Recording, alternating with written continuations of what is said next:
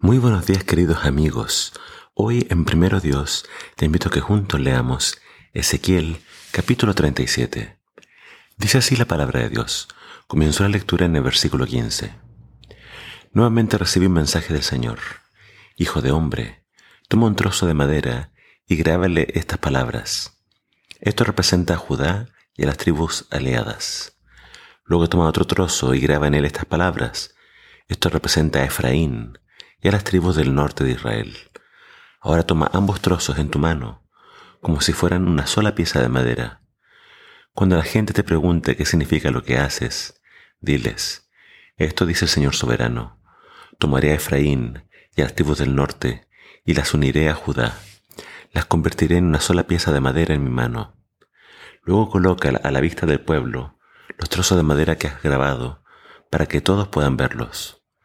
Dales este mensaje de parte del Señor soberano. Reuniré al pueblo de Israel de entre las naciones. Los regresaré a su propia tierra, desde el lugar donde fueron esparcidos. Los unificaré para que formen una sola nación sobre los montes de Israel. Un rey los gobernará a todos. Ya no estarán divididos en dos naciones o en dos reinos. Nunca más se contaminarán con ídolos, ni con imágenes repugnantes ni rebelión, porque los salvaré de su apostasía pecaminosa y los limpiaré. Entonces serán verdaderamente mi pueblo, y yo seré su Dios. Mi siervo David será su rey, y tendrán un solo pastor. Obedecerán mis ordenanzas, y se asegurarán de cumplir mis decretos. Vivirán en la tierra que le di a mi siervo Jacob, la tierra donde vivieron sus antepasados. Tanto ellos como sus hijos y sus nietos vivirán allí para siempre de generación en generación, y mi siervo David será su príncipe por siempre. Haré con ellos un pacto de paz, un pacto eterno. Les daré su tierra y aumentaré su población, y pondré mi templo en medio de ellos para siempre. Haré mi hogar entre ellos, y yo seré su Dios, y ellos serán mi pueblo.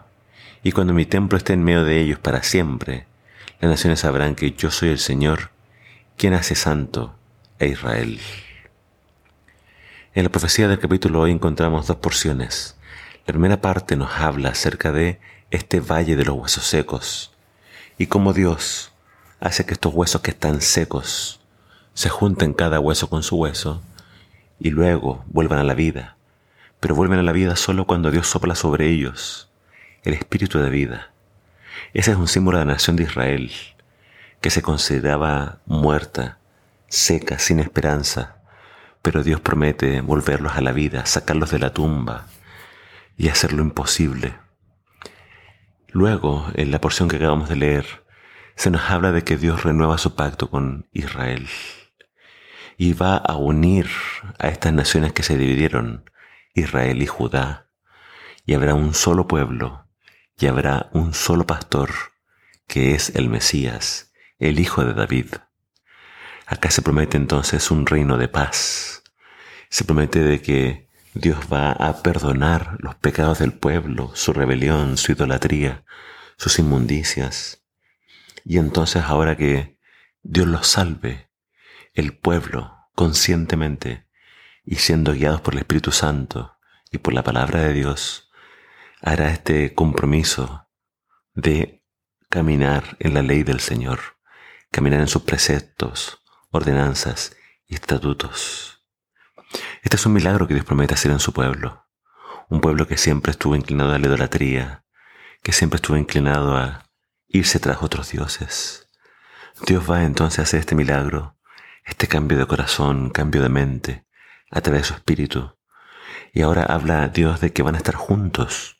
Dios va a estar con ellos como su Dios y ellos van a ser su pueblo. Y Dios dice que Dios va a poner en medio de ellos su tabernáculo, su templo.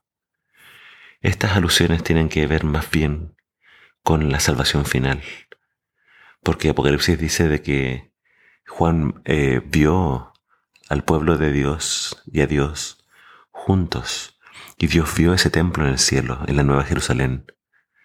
Por lo tanto, acá encontramos una profecía del tiempo del fin, cuando Dios extermine el pecado para siempre, se una a su pueblo y su pueblo viva por fin en paz eterna. Que el Señor pueda hacer este milagro en nuestras vidas y nosotros seamos parte de ese grupo que va a estar en su presencia para siempre. Que el Señor te haga entender esto. Para Él no hay nada imposible. Si Dios puede resucitar los huesos secos, si Dios puede reunir a Israel de entre las naciones, si Dios puede quitarles este amor por la idolatría, para Dios no hay nada imposible. Dios en su amor salvará a los suyos.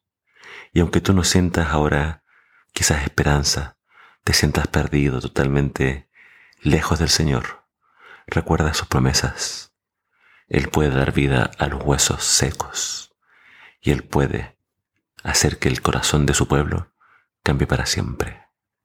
Que el Señor te bendiga.